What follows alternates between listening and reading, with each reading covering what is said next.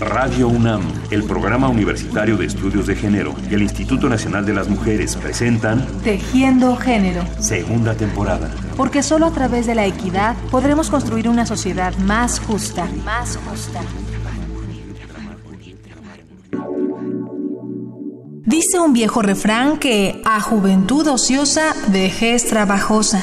Y esa es una conseja que de boca en boca y de tiempo en tiempo se ha conservado como una verdad indiscutible. Este proverbio se parece un poco a aquella conocida fábula de la cigarra y la hormiga, en la que la cigarra utiliza las épocas de bonanza para disfrutar y cantar sin parar, mientras la hormiga trabaja pacientemente y acumula provisiones para los tiempos aciagos. De acuerdo a la fórmula, la hormiga pasará el invierno y la vejez tranquila y sin problemas, mientras la otra será víctima de sus desaprensiones. Una cigarra, cigarra,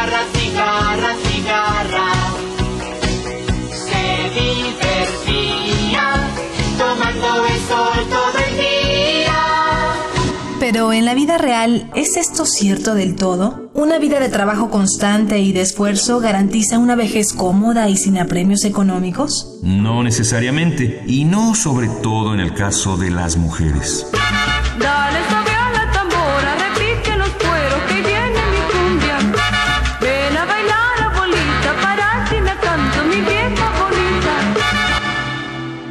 El Censo de Población y Vivienda 2010 del INEGI registró que en México hay 10.1 millones de personas adultas mayores de 60 años. El 53.42% de ese grupo está constituido por mujeres, en tanto que el 46.58% restante son hombres. Dentro de la población masculina mayor de 60 años, el 57.9% recibe una pensión por jubilación del trabajo que ejerció a lo largo de su vida activa. En cambio, dentro de la población femenina, esta cifra disminuye de una manera impresionante. Solamente el 11.7% de las mujeres en nuestro país puede sostenerse a partir de una pensión por jubilación. ¿Qué significa esto?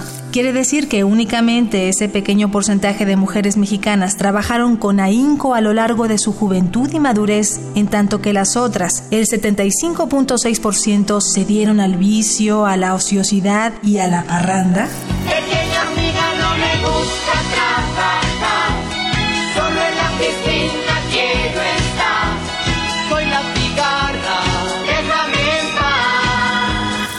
De ninguna manera. De lo que hablan estas alarmantes cifras es de que el trabajo que realizaron esas mujeres, ese 75.6% de la población femenina mexicana mayor de 60 años, es un trabajo no reconocido, no suficientemente remunerado, un trabajo arduo y difícil, pero que no las hizo merecedoras de una pensión. En México, un alto porcentaje de mujeres se ve obligada a emplearse a lo largo de su vida activa en el sector informal de la economía. Muchas mujeres también tienen empleos temporales en los que la seguridad social no está contemplada. Y muchas, muchas mujeres realizan a lo largo de su vida las complicadas tareas del trabajo de su casa sin que reciban ningún sueldo por ello y sin que tengan, por supuesto, derecho a una pensión y a una independencia económica en su vejez. ¿Es esto justo? ¿Es esto razonable? Hoy, en Tejiendo Género, hablaremos de la productividad y las opciones de retiro en la vejez para las mujeres mexicanas. Acompáñenos. Tejiendo género. Conduce Rita Abreu. Les damos la más cordial bienvenida a todos y a todas que están pendientes de Tejiendo Género en esta segunda temporada y hoy en otra tarde de reflexión vamos a precisamente hablar un poco de lo de- que propone esta cápsula, pero también de la creatividad, de cómo salir adelante en esta etapa de la vida. Y voy a presentar a ustedes a nuestras invitadas del día de hoy. Se encuentran aquí con nosotros Adriana Luna Parra, que es psicóloga, feminista, mujer de izquierda, activista social, se ha dedicado también a las mujeres en edad adulta adultas mayores, nos decimos, ¿no? Ante la poca visibilidad de la problemática de la mujer mayor, se ha enfocado desde hace más de siete años a la situación psicosocial que viven y a su fortalecimiento para prevenir y combatir toda causa y tipo de abuso y violencia hacia ellas. Ha trabajado con más de 900 mujeres en intervenciones grupales con recursos de psicodrama y lúdicos, lo que le han permitido ahondar en sus emociones y las causas de sus fragilidades y fortalezas. Escribió un libro, con Guadalupe Loaesa, que recoge algo de lo aprendido con las mujeres. El título es Abuelas queridas, que vivan sus derechos. Su vida profesional ha sido en el servicio público, en funciones de cultura y desarrollo comunitario y social. Ella diseñó el proyecto de la Universidad de Vida para Personas Mayores, Los Años Dorados de Miguel Hidalgo, y dirige su realización. Adriana, bienvenida. Hola, ¿cómo estás? Muchas gracias, bienvenidas. Me da muchísimo gusto estar aquí. Gracias, Adriana. También nos acompaña Laura Sánchez. Ella es maestra en Ciencias en Agroecología.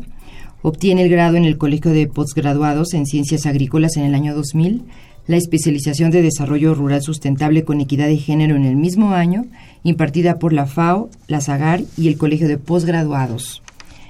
Laura desde abril del 2009 se desempeña como jefa del Departamento de Sustentabilidad y Medio Ambiente de la Dirección de Desarrollo Humano Sustentable del Instituto Nacional de las Mujeres. Realiza acciones en el proyecto Gestión y Uso Sustentable de Recursos Naturales con Perspectiva de Género, en donde la población son mujeres rurales, indígenas y campesinas. Laura, gracias por estar con nosotros esta tarde. Buenas tardes, muchas gracias por la invitación. Nos acompaña Raquel Marín, es una mujer mayor, es una ama de casa, llegó a la Universidad de Vida hace poco, ¿verdad? Porque además la universidad es muy nueva, ¿verdad, Raquel? Sí, así es. Y bueno, está, se siente muy contenta porque superó una etapa difícil y ahora luce una maravillosa sonrisa. Y gracias por estar aquí con nosotros, Raquel. Gracias a ustedes por invitarme. Bueno, también para conocer un poquito más a fondo cómo funciona esta Universidad de Vida, vamos a escuchar también un testimonio de Carlos Villa, que trabaja con este grupo de población en el fortalecimiento emocional y en el arte terapia. Bienvenido. Muchas gracias por la invitación. Bueno, como ven ustedes, la cápsula, eh, esta cápsula ya decía que entramos a esta etapa de la vida con una serie de desventajas, sobre todo económicas, Adrián. Y que aunque hayamos trabajado, lo más posible es que no contemos con una pensión y si contamos con ella no es lo suficiente como para vivir bien. Y con toda esta situación, el reto es enorme porque hay que seguir haciendo cosas, hay que seguir, pues, tratando de que nuestra mente esté despierta. ¿Qué opinas tú de esta situación de desventaja, digamos, económica, por empezar desde un punto y luego nos pasamos a lo que significa también empezar a explorar caminos más creativos? Mira, eh, la desventaja económica viene junto a una desventaja cultural y social, porque la vida de las mujeres eh, y el, el- la programación cultural de género de las mujeres ha sido siempre de servicio, pero de un servicio a, a otros, de un servicio en nuestra casa, de un servicio al hogar y de un servicio inclusive a los hombres. Desde niñas eh, aprendemos a que nacemos y nuestro valor es qué tanto servimos a la familia y qué tanto servimos a los hombres. Entonces no es que las mujeres no hayan trabajado, es que las mujeres no han trabajado remuneradamente. Y son los hombres los que en este campo hacen un amplio campo social, unas relaciones sociales que los fortalecen en diferentes, eh, en diferentes ángulos y además reciben una pensión, eh, una pensión alimenticia. Son poquísimas las mujeres, somos poquísimas las mujeres que recibimos una pensión alimenticia y que hemos tenido un trabajo remunerado además del trabajo de la crianza, la educación de los hijos y el cuidado del hogar. Esto hace una situación enormemente desfavorable porque además la mujer está acostumbrada a servir al que la provee. Claro. O sea, el, la- el beneficio económico de los hombres con su pensión le sostiene este rol de mando en su casa. Y es la mujer que como no recibe esta pensión, recibe, sigue, continúa con la labor de servicio a quienes aportan. Si les parece, ahora nos asomamos al- a la población rural y escuchamos a Laura Sánchez con lo que sucede en estos momentos de la vida en las adultas mayores, pero en el campo. Laura. Sí, como comenta la licenciada Luna Parra, estas situaciones se eh, pues se ven todavía más eh, señaladas en el medio rural, ya que si en las zonas este, urbanas las personas no tienen un acceso a una pensión, las mujeres del medio rural todavía es más difícil que tengan acceso a una pensión y pues carecen de ingresos laborales y de una cobertura también de seguridad social, otro aspecto también muy importante que hay que señalar, sobre todo en el ámbito general, los servicios de salud, eh, los ingresos este, constantes de una economía formal, en el campo también se ven más este, agudizados. Es una problemática que todavía se señala aún más. Y bueno, con también los usos y costumbres en el campo, pues las mujeres que ahorita se pueden considerar este sector de la población de 65 años y más, no tuvieron también las oportunidades de acceder a una educación. Por otra parte, si no accedieron a una educación, también para obtener trabajos formales y remunerados, también fue un aspecto todavía más difícil, un aspecto más negativo. Entonces, eh, esta situación todavía se recrudece más en el campo. Voy a hacer una breve pausa para recordar a nuestros amigos que, como siempre, se regalan libros en este programa y que ahora a través de las redes sociales, las personas que pues estén en contacto con nosotros con preguntas, con comentarios a lo que aquí se está comentando, van a, al final se va a elegir al azar cuatro nombres de estos que ustedes de los que las personas que amablemente llamen al programa para darles el libro que se llama Mujeres en la hoguera, representaciones culturales y literarias de la figura de la, de la bruja de Marina Fe. Bueno, así que ya saben que nuestras redes son por correo electrónico tejiendogénero@gmail.com y en Facebook y en Twitter nos encuentran como Tejiendo Género.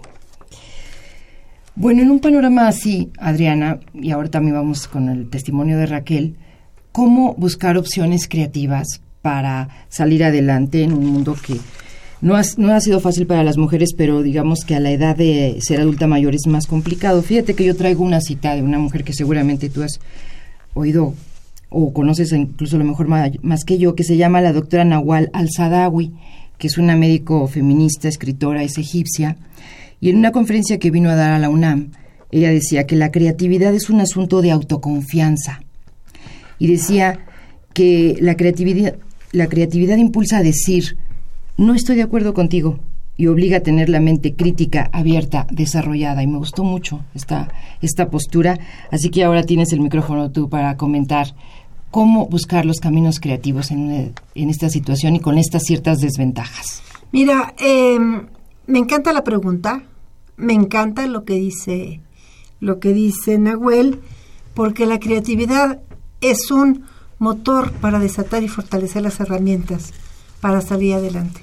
Hablábamos de que la mujer por su vida y por su rol ha mantenido un campo muy corto, un campo social muy corto, y además con unas actividades muy rígidas y muy fijas. No hay permiso de romper el rol porque pierdes tu, autovalor a la mujer, que el, valor que le, dio, que le da la sociedad a la mujer. Cuando empiezas a crecer y la, la edad aumenta, los roles cambian. Ya los niños ya no dependen de ti. Tú ya no eres la belleza que seduce al hombre como antes eras, sobre todo la belleza comercial, la belleza consumista. Por la, la, vejez se discrimina en una sociedad capitalista porque dejas de producir. Si además de esta vejez etada que se llama, tienes la discriminación de género, pues la, eres muy susceptible a una violencia de diferentes tipos y a una violencia que de alguna manera la ves natural porque naciste para servir y, y sigues necesitando ser necesitada, aunque suene pleonasmo. Como ya no eres necesitada, empiezas a angustiarte enormemente. Y cuando la creatividad te lleva a dar un paso para afuera de este cerco de rol y empiezas a encontrar formas, que eso es el sustento del proyecto que nosotros estamos sosteniendo, formas de socializar, de crear. Y rompes el reto de la autodiscriminación. Y dices, claro que valgo, claro que puedo, ya me atreví, ya rompí el miedo ante una computadora. El romper el miedo ante una computadora te lleva a romper el miedo de decirle no a tu hijo.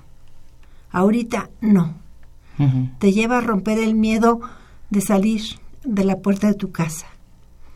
Hay una una canción que me encanta que se llama Señora de Diango, que dice, tengo el remedio del mal que le aqueja, salga usted de su casa, búsquese a sus amigas, encuentre nuevos. Y esto es la creatividad.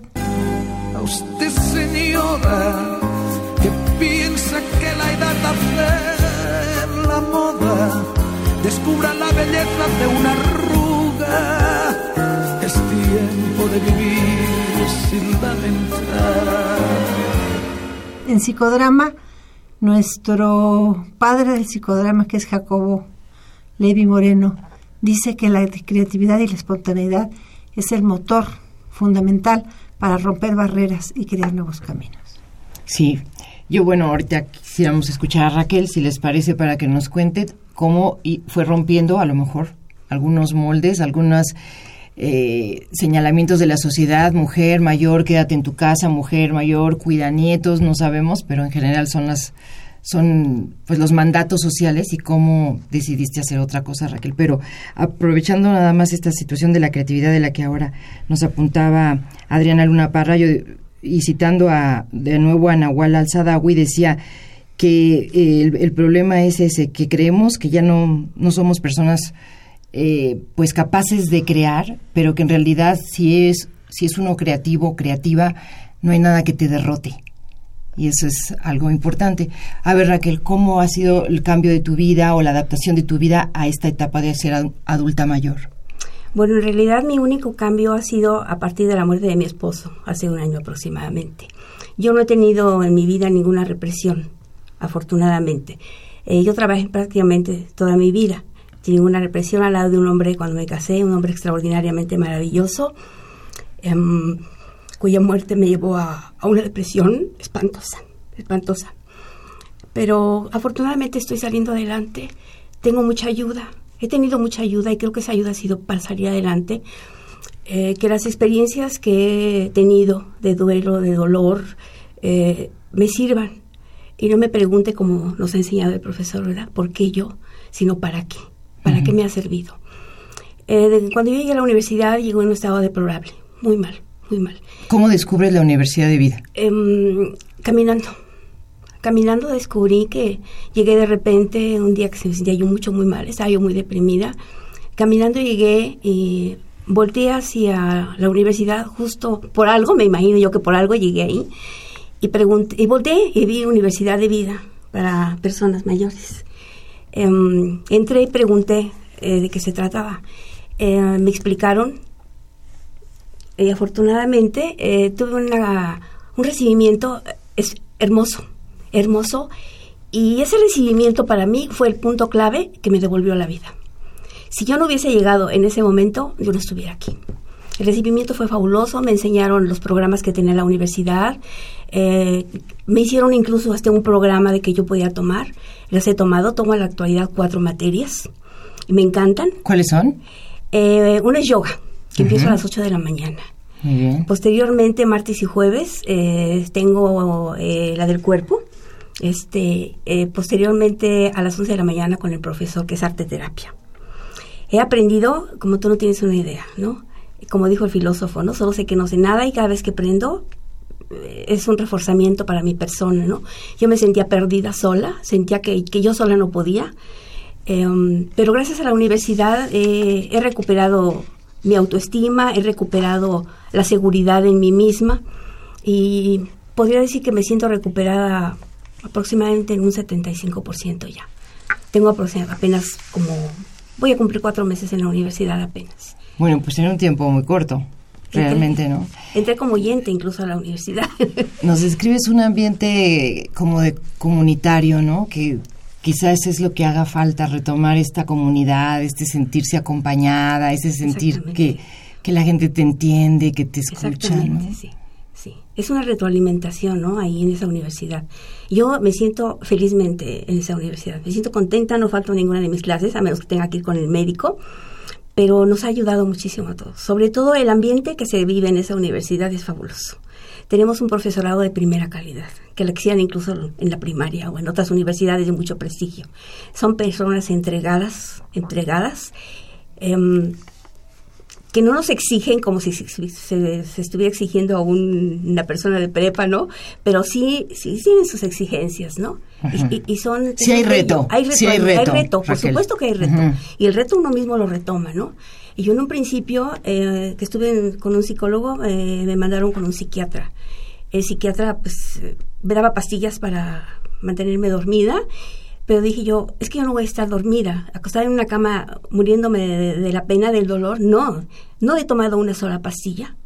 He salido por mí misma y con la ayuda de todos mis profesores. Creo que ese es un reto muy importante para mí, porque no puedo fallarme a mí misma, pero tampoco puedo fallar a toda la, la ayuda que yo he recibido, porque por algo es, ¿no? Tengo una meta, ojalá pueda yo cumplirla. Quiero escribir un libro, quiero que toda la experiencia que yo tengo, estoy ávida de conocimientos, porque quiero poder ayudar a otras personas. Que, se, que, que, que, hayan sufrido lo mismo que yo sufrí. Porque esa depresión que yo tuve, yo creo que si hay números, estoy en- estaba en el último. Entonces quiero retomar ese dolor, esa pena, porque de algo me va a servir. Pues te escuchas muy bien. Te escuchas muy bien. Se te ve bien. Gracias. Bueno, vamos a recordar, si les parece, que tenemos unos libros y creo que estos libros ya le dije yo a Galia, oye Galia, yo también quiero concursar. Este título es Mujeres en la hoguera, representaciones culturales y literarias de la figura de la bruja de Marina Fe. Tenemos cuatro ejemplares y si ustedes toman contacto con nosotros aquí en Tejiendo Género a través de las redes sociales, pues al final se van a regalar cuatro al azar. Así que en Facebook y en Twitter estamos como Tejiendo Género y en el correo electrónico estamos como tejiendogénero.gmail.com. Escríbanos, mándenos comentarios y sobre todo reflexione con nosotros el tema de hoy, que es creatividad, vida productiva y opciones de retiro.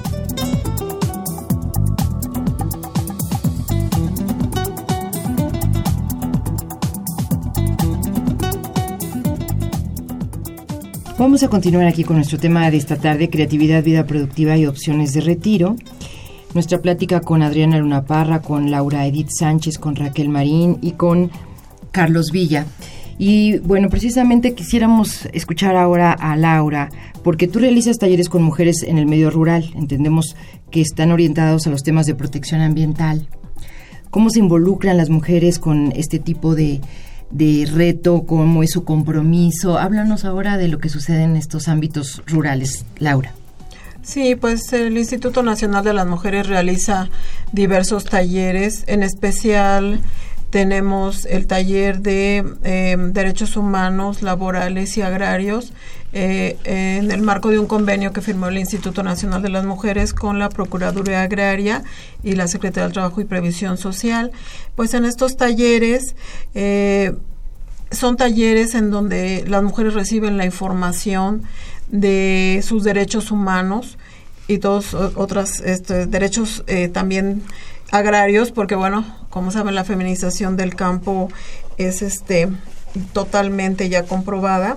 Entonces, eh, es muy importante que las mujeres estén al tanto de todas estas, este, de todos estos derechos y también de los laborales, porque como les comenté, de todas maneras, aunque mm, el porcentaje de participación de las mujeres en a esta edad de 65 años y más es menor en lo que se refiere a trabajos formales, también deben de conocer sus derechos laborales. Entonces, en este taller, de forma muy ágil y muy este, interactiva, les damos eh, eh, los talleres de forma muy, este, muy sintética a través de videos, porque bueno, en el ámbito rural eh, tenemos mujeres que hablan alguna lengua indígena o no tienen tanta facilidad para tomar muchas notas. Entonces, eh, a través de videos, a través de imágenes, a través de dinámicas, de juegos didácticos como loterías, como memoramas, eh, se les da a, a conocer estos, estos derechos que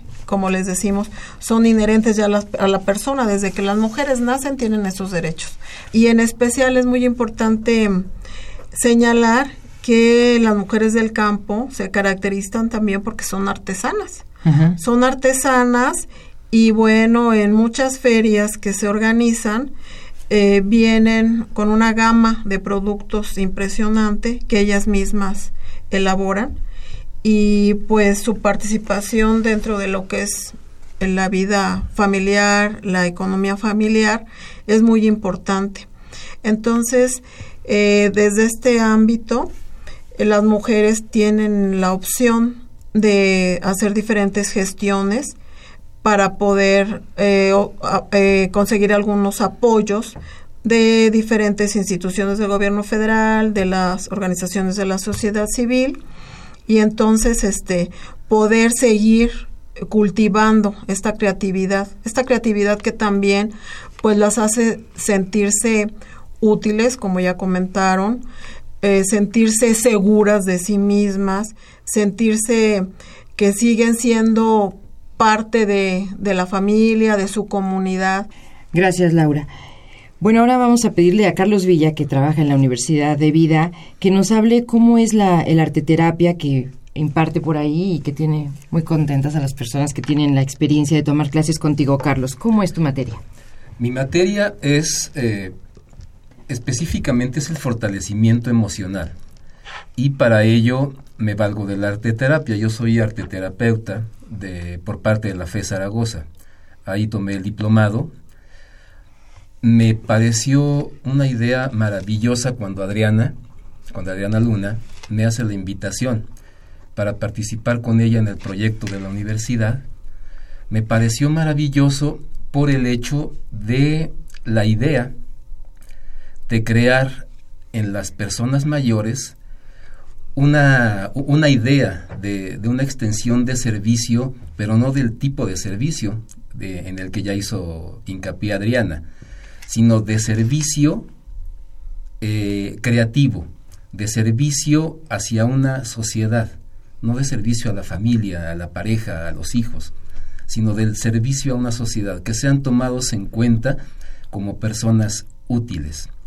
Y para esto uso la arteterapia, que es una alternativa terapéutica en la que nos valemos de la expresión simbólica de los problemas, en este caso problemas emocionales.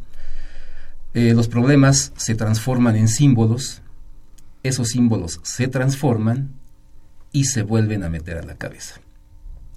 Transformados mediante las herramientas que cada uno tenemos. ¿Eso son los psicodramas? Eh, ¿O no necesariamente? Sería, no, no necesariamente. La, la artete- en la arteterapia utilizamos artes expresivas, pero más que nada enfocadas hacia la plástica. Pintan hacia las artes plásticas. Pintan, mo- moldean, Esculpen. esculpen. eh, diferentes técnicas son las que son las que usamos. De esa manera sacan el problema de su cabeza. Se pone lo- afuera. lo lo- afuera se conoce ya el problema de una manera más eh, de una manera más concreta. Ese problema se transforma, ese símbolo más bien se transforma y se vuelve a meter. En psicodrama. Adriana, adelante, no, nosotras, eh, eh, yo también trabajo en talleres ahí en la universidad, también de fortalecimiento emocional, somos los dos que lo hacemos. Yo lo hago con técnicas eh, de psicodrama y lúdicas, le llamamos al taller Resignificando la vejez. Y este taller inició con un ah, modelo que le, llama, le llamé yo eh, Defender la Alegría como un derecho, que proviene de la, del poema de Benedetti, que se toma como columna vertebral para ver cuáles son los detalles de la vida diaria que entorpecen tu vida con alegría. Y ahí eh, nosotros, nosotras no decimos cuáles van a ser los temas que se tocan, sino el grupo mismo va sacando cuáles lo que les cuáles son los eh, yo llamo los rieles de vulnerabilidad que te hacen más frágil y esos son los talleres que se toman con el, el mismo principio. Se remodelan, se tratan, se remodelan. Aquí utilizamos mucho el cuerpo, utilizamos el drama para remodelarlos y para encontrar la forma de primero encontrar qué es, cuál es tu debilidad y después de encontrar tu debilidad encontrar formas alternativas con desarrollando creatividad y espontaneidad. Y lo que hemos encontrado que son los puntos más frágiles frecuentemente en las mujeres mayores, en principio, como el caso de Raquelito y el caso de muchas, porque yo también soy una mujer mayor, son las pérdidas. El tiempo nos lleva a tener más pérdidas de gentes amadas, de gentes queridas y amadas. Otro es los miedos. Otro es lo que hablábamos, la dificultad de cambio de roles, no aceptas que ya no eres necesitada y quieres seguir siendo mamá y quieres seguir manteniendo a tus hijos Bajo, bajo control. tu control o bajo tu, tu, tu protección y eso también hace que las mujeres en un momento dado se hagan más frágiles a recibir cualquier tipo de violencia, desde el abuso. Hay muy, es muy frecuente el abuso patrimonial con el asunto de mamá te quiero mucho, vengo aquí para que no te quedes sola, préstame tu cuarto, préstame tu casa, o aquí te traigo la ropa para que la laves y eh, a mi esposa para que para que ocupe tu cocina y las mujeres lo van sintiendo de a poquito natural hasta que se ven desposeídas de muchas cosas. ¿no? Es ese término que ahora se ha estado usando mucho, eh, que le llaman violencia permitida.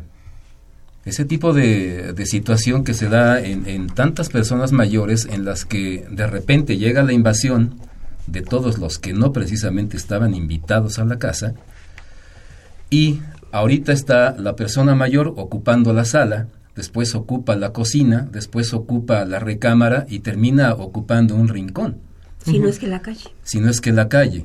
Y es, y es un tipo de violencia en el que no hay palabras altisonantes, no hay golpes, no hay, eh, no hay, no hay una violencia como genéricamente la conocemos.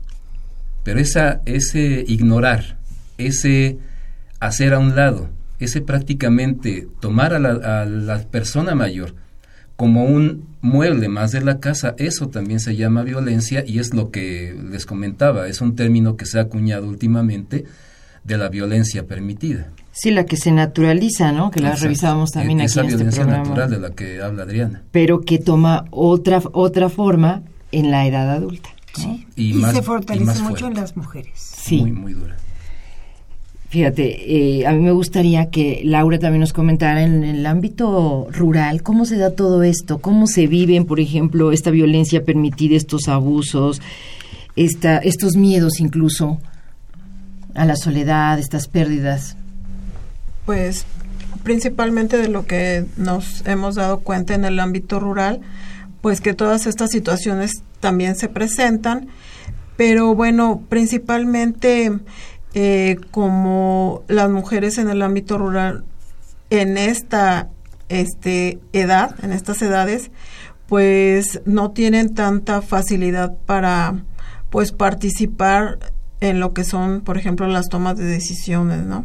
Entonces, eso es todavía otro punto pues que no está a favor de ellas para pues para poder a lo mejor hasta en, cierto momento decidir que es su casa o que este ellas van a controlar sus recursos o incluso hasta como dijeron no sus espacios no Eh, eh, las mujeres en el ámbito rural pues tienen ciertos espacios que ellas pues administran o ellas deciden no por ejemplo pues ellas eh, normalmente tienen algunas actividades en sus traspatios como te comenté también eh, en algunas zonas pues son son zonas donde tienen una tradición artesanal son lugares en donde ellas pues realizan actividades de su espacio no pero bueno finalmente eh, pues eh, también viene el caso de que eh, hay adultos que también ellas tienen que cuidar, por ejemplo, a personas todavía con edad más avanzada que ellas. Entonces también en ese aspecto yo creo que se ven pues atrapadas, ¿no? Por ese tipo de situaciones en donde no hay a veces suficientes apoyos especializados como para que les puedan dar algunas alternativas de poder pues salir adelante y poder ellas pues tomar un poco más este control no de, de estas decisiones o, o no hay suficiente eh, apoyos también para una asesoría Tejiendo género. Observar, criticar, transformar.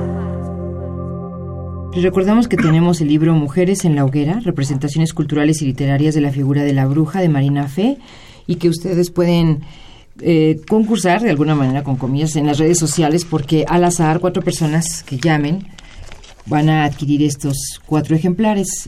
En Facebook y en Twitter estamos como Tejiendo Género y en el correo electrónico estamos tejiendogénero.gmail.com, así que esperamos sus comentarios y eh, vamos a, a dar paso al otro tema, al otro tema que teníamos aquí pendiente, que es conocer un poco cómo surge esta universidad de vida. Ese es un punto muy importante porque ya hablamos de algunas materias, pero no sabemos qué capacidad tiene, para cuántos alumnos, en fin, ¿no? ¿Te parece, Adriana? Sí. Me ¿Nos parece cuentas de la universidad? Sí, yo quisiera nada más retomar algo que es muy importante del término del nombre del libro. Sí. Bruja. Bruja. El término bruja y tiene mucho que ver con por qué nace esta, esta universidad, porque es un poco los estudios que yo he realizado y realicé antes de, de hacer este proyecto, a través, como te decía yo, de más de 900 mujeres. Otro asunto que es muy importante en la fragilidad de la mujer mayor es la pérdida de la belleza. La belleza es un factor también muy consumista que nos lleva siempre a un anhelo de permanecer siempre joven. Inclusive hay términos que yo desecho, como la juventud dorada y la juventud plena y etcétera, que es porque se pierde la belleza consumista y eso nos da mucho miedo. Claro. Y eso viene también de una eh, cultura que tenemos que transformar. Y ahí viene lo de la palabra bruja. Estudiando la literatura que se ha escrito hacia de las mujeres mayores, si tú te pones a leer los cuentos y por lo general la figura de la mujer mayor, en los cuentos siempre es la bruja. Siempre somos feas, tenemos un grano en la nariz y hacemos pociones para, para, para porque somos malas. ¿no? Y además feas, tenemos la nariz grande con un grano y tenemos un cuervo junto. El hombre mayor es Santa Claus, el que da regalos, es el labriego sabio, es el, eh, el, el hombre, el rey y es el majo. Toda esta cultura hace que la mujer mayor sea mucho más frágil y mucho más autodiscriminada.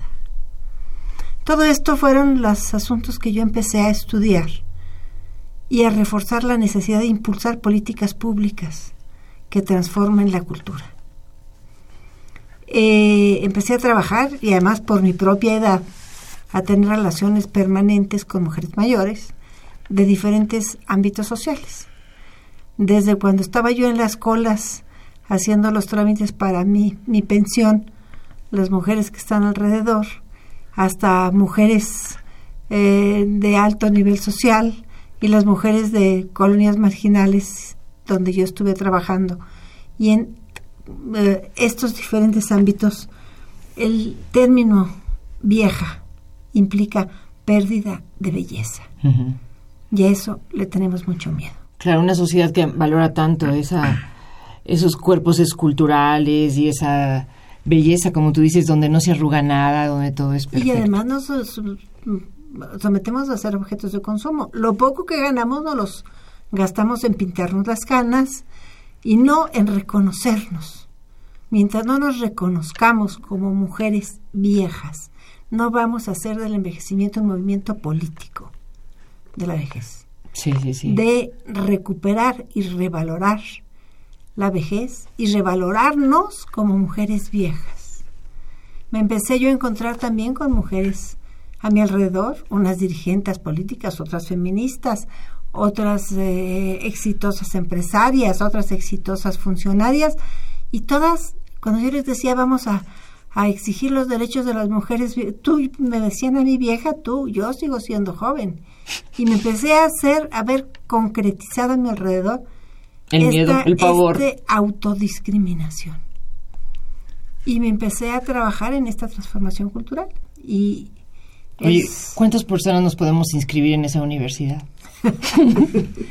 todos los que quieran. Ya, ya tenemos 700 inscritas. Maravilloso. El ¿Cuántas mujeres y cuántos son? 97% son mujeres. 97 a ese grado. Sí. Tenemos Uy, maestro, tiene puras alumnas casi. Yo tengo en mi grupo registrados hay 27, de los cuales solo hay un varón, que acompaña a su esposa. Sí. No, pues sí. Sí, sí, sí. Por sí. lo mismo, porque los hombres tienen sus amigos del ajedrez, sus amigos de la cantina, sus amigos del fútbol. En donde hay más hombres es en la guitarra. Bueno, ese es otro punto que seguramente tú que has repasado tantos renglones que, que implican esta, esta hacernos viejas, como llamamos a este ciclo aquí en Tejiendo Género, todo el mes es precisamente llegar a ser viejas, ese es el punto. Eh, yo quiero que nos cuentes algo este, sobre cómo entendemos las mujeres el ocio y cómo lo entienden los hombres. A mi entender, entendemos muy distinto los hombres el ocio y las mujeres lo entendemos de, de otra manera también. El ocio, la recreación, el tiempo libre, llamémosle de todas las maneras posibles. El, yo te lo llamaría el ocio, porque el ocio como tal, lo las otras dos palabras son muy creativas. El tiempo libre y la recreación son creativas. Pero el ocio para la mujer eh, y para el hombre en esta sociedad y con esta conformación de roles, el ocio es no es eh, en el dentro del ocio se incluye los trabajos de, de casa.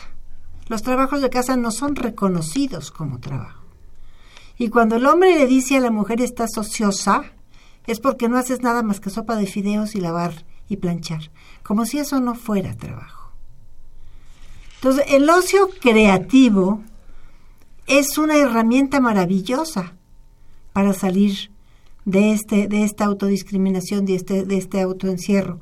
El ocio creativo es eso que tú acabas de decir, es la recreación, es la diversión, es el crear y hacer cosas, Y pasarla bien, ¿no? En tu derecho a la bien. alegría que tú defiendes. es pasarla bien. Entonces, es- hay que ver las dos concepciones del ocio, ¿no? Hay que reconocer el trabajo de la mujer, hay que revalorarlo y ojalá y se valorara también económicamente. Pero, pero eso es un trabajo que las feministas todavía tenemos mucho que caminar en este aspecto.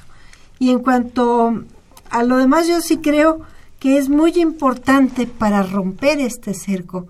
Es exactamente la- el nombre del programa, la creatividad. A través de la creatividad tenemos que romper nuestro propio, nuestro propio cerco. Asumirnos como sujetas de derecho a ser felices sujetas de derecho a asumir nuestro, nuestro ocio de manera creativa, a retomar el tiempo como algo de nuestra decisión, nuestra autodecisión sobre cómo manejamos nuestro tiempo y nuestra vida. Y como yo les digo a las mujeres, tenemos muy poco tiempo que perder. Hay que ser felices ya. Les digo, hay que darle vuelo a la hilacha. Claro. Y hay que disfrutar ya dimos mucho y hay que disfrutar, lo cual no quiere decir dejar de amar y de acompañar y de cuidar a nuestros hijos y a nuestras gentes queridas. Simplemente es desde un yo fortalecido Claro. y de una relación armónica y respetuosa y, y de ambas partes. ¿no? Pues eso nos lleva. Mi tiempo, mi decisión y mi atreverme a ser feliz. Claro, mi tiempo, mi decisión, mi derecho a ser feliz. Carlos, Continuando con lo que comenta Adriana, eh, lo que pretendemos es una, es una resignificación de- del papel de las mujeres eh, adultas mayores en la sociedad. Es un, un reconocimiento mediante el cual construyan una vejez saludable, que alcancen ese, ese programa de, de envejecimiento saludable, que es lo que, por lo que estamos trabajando nosotros. Eh, me llamó mucho la atención el comentario que, que hizo Laura, ¿verdad? Que hace Laura acerca del, del, del envejecer en diferentes, eh, en diferentes eh, lugares. No es lo mismo envejecer en, en México que envejecer en España o que envejecer en una zona rural de México o envejecer en la delegación Miguel Hidalgo o en la, o en la delegación Iztapalapa. Retomando lo que comenta Adriana, creo que debe ser, eh, que estos programas deben ser ya parte de la agenda pública, parte de una agenda pública eh, que debe, pues que debe tomarse ya, así como dices, debemos ser felices ya, divertirnos ya. Escuchamos ahora a Raquel con su testimonio. Eh, fue fácil, digamos, apropiarte de todos estos conceptos que están hablando Adriana Luna Parra y Carlos Villa de decir, bueno, puedo, tengo derecho a ser feliz? ¿Cómo, cómo fue que empezaste a sentir que se fortalecía tu yo, tu capacidad de decisión, tu autonomía? Sí. Bueno, mi autonomía siempre la he tenido, pero em, no me daba yo cuenta en el pro- eh, por el problema que te digo tan grave que tenía, porque no en una, en una un problema como el que yo tuve, no razonas y no piensas, ¿no? Pero conforme hemos ido a las clases aprendemos, aprendemos muchas cosas. Las clases todas las que yo tomo, haz de cuenta que es un engrane que me está formando, que me está fortaleciendo, ¿no? Que sé que valgo, que sé que no estoy sola y que, y que estoy eh, eh, obteniendo las herramientas necesarias para poder salir adelante. ¿Sí? Eso es básico e importante. Lo número uno es tener voluntad y querer hacerlo. Lo segundo es si te están dando todas las oportunidades, y creo que en este caso se me están abriendo todas esas puertas, tengo unos excelentes maestros, entonces yo tengo la obligación moral por mí y por los demás de salir adelante, de retomarlo, ¿sí? Yo trato de, de que todo lo que estoy aprendiendo en la universidad no entre por aquí y salga por acá, no, que me retroalimente a mí como persona, como ser humano, para que yo pueda salir adelante. Y eso es bien importante, ¿sí? Yo tengo un lema, si no me atrevo, ya fracasé. En este caso, no me siento una fracasada. Me Porque siento al contrario, atreves. estoy saliendo adelante, tengo retos en la universidad y muchos retos muy importantes. Por ejemplo, tenemos en, en la clase de angelitos, este que es eh, elaboración de productos comunicativos, que yo dije, ¿entro o no entro al curso? Pues dije, entro. Entro porque es un reto para mí, es un reto personal, ¿no? Incluso este hicimos ya la reseña de un libro. Hoy hubo una grabación, nos movíamos todas de, de pánico de saber porque era la primera vez que lo hacíamos. Pero para mí una fue satisfacción tan grande porque todos estaban ahí, me aplaudieron, me dieron un abrazo y un beso y me dijeron, perfecto. Wow. ¿Es la Perfecto. primera vez que estás en un programa de radio? Sí. Pues mira, parece que, que es algo común en ti. Me felicitaron por mi trabajo, creo que estuvo bien. Eh, claro, dentro son mis pininos, ¿no? Pero me sentí muy orgullosa por dos motivos. Porque pude lograrlo, a pesar de mi miedo, por la felicitación que recibí y por toda la información que recibo de mis profesores. Es una cosa que no te puedo explicar con palabras, pero la sientes dentro de ti, lo más profundo de ti, porque sabes que puedes lograrlo, porque sabes que tienes el apoyo en esa universidad, ¿no? Entonces, si tienes todo eso, tienes que utilizarlo, tienes que utilizarlo. Y no nada más para ti, para que todo se te quede a ti, sino que para que tú puedas incluso en un futuro poder ayudar a los demás. Vuelvo a lo mismo. Voy a pedirles a, a Laura y a Adriana que me ayuden a concluir el programa porque ya estamos en los últimos minutos y quizá pueden ustedes, eh, bueno, hacer el resumen que quieran, pero si decimos algo sobre las políticas públicas más urgentes para estos sectores de la población, para estas adultas mayores, les voy a agradecer. Laura. Sí, pues en lo que se refiere a las políticas públicas es muy importante que en todos los eh, planes de cada una de las secretarías esté contemplado el tema de las personas adultas mayores y bueno, pues en especial también de las mujeres porque eh, eh, no, las mujeres para acceder a los programas eh, se encuentra con una dificultad. Y, y bueno, ahora si también son adultas mayores, pues todavía va a haber más dificultad. Entonces, dentro de las políticas públicas es muy importante que siempre se esté considerando a esta este sector de la población con la, los apoyos diferenciados a mujeres porque eh, como les digo no es tan sencillo que digan es que las reglas de operación o es que los programas son para todos pero en realidad cuando uno se pone a analizarlas y, y comprenderlas no es tan sencillo. Entonces eh, siempre las personas que están a cargo de elaborar los programas, las reglas de operación, las políticas públicas deben de tener en cuenta que este sector de la población crece a pasos agigantados y que bueno, para el 2050 esta, este crecimiento todavía va a ser este pues más este importante. Entonces, debemos de irnos preparando ya desde desde ahora con una serie de de um, elementos en donde las políticas públicas estén ya reconociendo totalmente esta población. Y también, como comentaba aquí nuestra compañera de la universidad, este, las opciones. Eh, ella tiene el entusiasmo, tuvo la, eh, asesoría, el apoyo de, la universidad. También dentro del ámbito rural y yo creo que en general se debe de hacer un trabajo con las personas que están por entrar a esta etapa de la vida y bueno, también con las que ya están con ese con ese planteamiento de que bueno, es una es una etapa en donde también pueden ser productivos, donde pueden disfrutar, donde tienen eh, opciones, pero así como se ha trabajado, se trabaja con adolescentes para un, plo- un proyecto de vida, también para los adultos mayores, para las personas adultas mayores, las mujeres, también es importante que reciban esta capacitación para que ellas vayan planeando esta etapa de su vida. Y bueno, pues eh, también comentarles que en especial en el Instituto Nacional de las Mujeres, también dentro de uno de los programas objetivos que tiene el, el plan 2013-2018 también viene un apartado especial dirigido a mujeres adultas mayores, en donde se plantea hacer una serie de coordinaciones interinstitucionales para poder atacar diferentes problemas desde la vivienda, desde la salud, atención geriátrica, con la finalidad de que el desarrollo de estas mujeres sea integral. Muchas gracias, Laura Sánchez. Adriana, ¿con qué nos vamos? En principio yo quisiera decirte que yo hablo en primera persona, porque yo soy una persona mayor. Y entonces sí me encanta em, partir de este principio y decirte que como políticas públicas es muy importante recoger la recomendación 27 de la CEDAW, que muy poco se habla de ella y que habla de las mujeres mayores. Y habla de una transformación cultural de la visión del envejecimiento y de la- esta doble vulnerabilidad de etapa y de género que de la que estábamos hablando.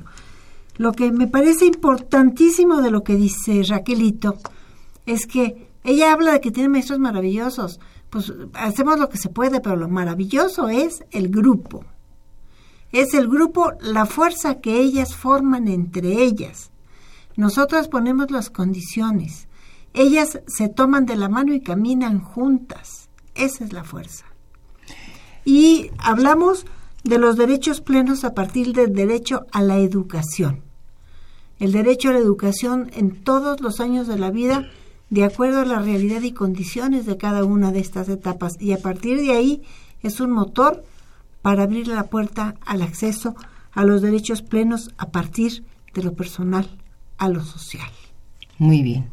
Pues nos vamos con muchas opiniones que se han vertido aquí con la idea de que efectivamente hay una necesidad de reconocimiento, de autorreconocimiento, de quitar la autodiscriminación. Creo que es una tarea importante porque hay un sistema publicitario que va a decirnos todo lo contrario. Entonces sí hay que a veces sin nadar contra la corriente y saber que esa autonomía de la que pues pretendemos que, que se tenga, que se la tengan las mujeres, que la tengan los hombres, porque a veces también ser viejo no es exactamente No es tampoco, fácil tampoco. tan fácil para ellos, sí sea una autonomía para librarnos de esas categorías sociales que son pues muy opresoras, y muy discriminatorias sobre todo. Yo quiero agradecer muchísimo la participación de Adriana Luna Parra, de Edith Sánchez, de InMujeres, de Adriana ya dijimos como dirigente y como fundadora de la Universidad de la Vida, de Raquel Marín, que nos vino a decir su testimonio tan interesante y que te, te deseamos el mayor de los éxitos, Raquel. y además gracias. estamos seguras que alguien que acepta tantos retos lo va a lograr. Gracias. De Carlos Villa, que con todo el entusiasmo está en este arte terapia, fortaleciendo el asunto emocional de esta etapa de la vida. Muchísimas gracias por estar aquí. Gracias, Gracias, Raquel. Gracias. gracias.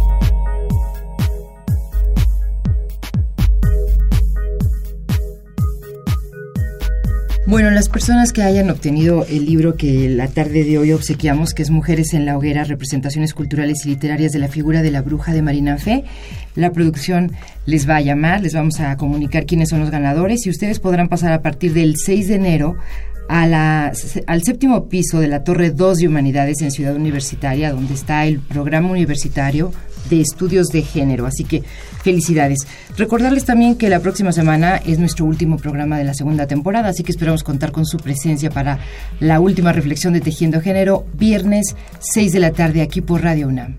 En la investigación y difusión, María Fernanda Rodríguez Calva y Galia Cosi. En la realización sonora, Daniel Sánchez. En la operación técnica, Paco Mejía. En la producción, Yuriria Contreras y en nombre de todo el grupo, les dice gracias y hasta la próxima, Rita Abreu. Radio UNAM, el Programa Universitario de Estudios de Género y el Instituto Nacional de las Mujeres presentaron Tejiendo Género. Segunda temporada. Porque solo a través de la equidad podremos construir una sociedad más justa. Más justa.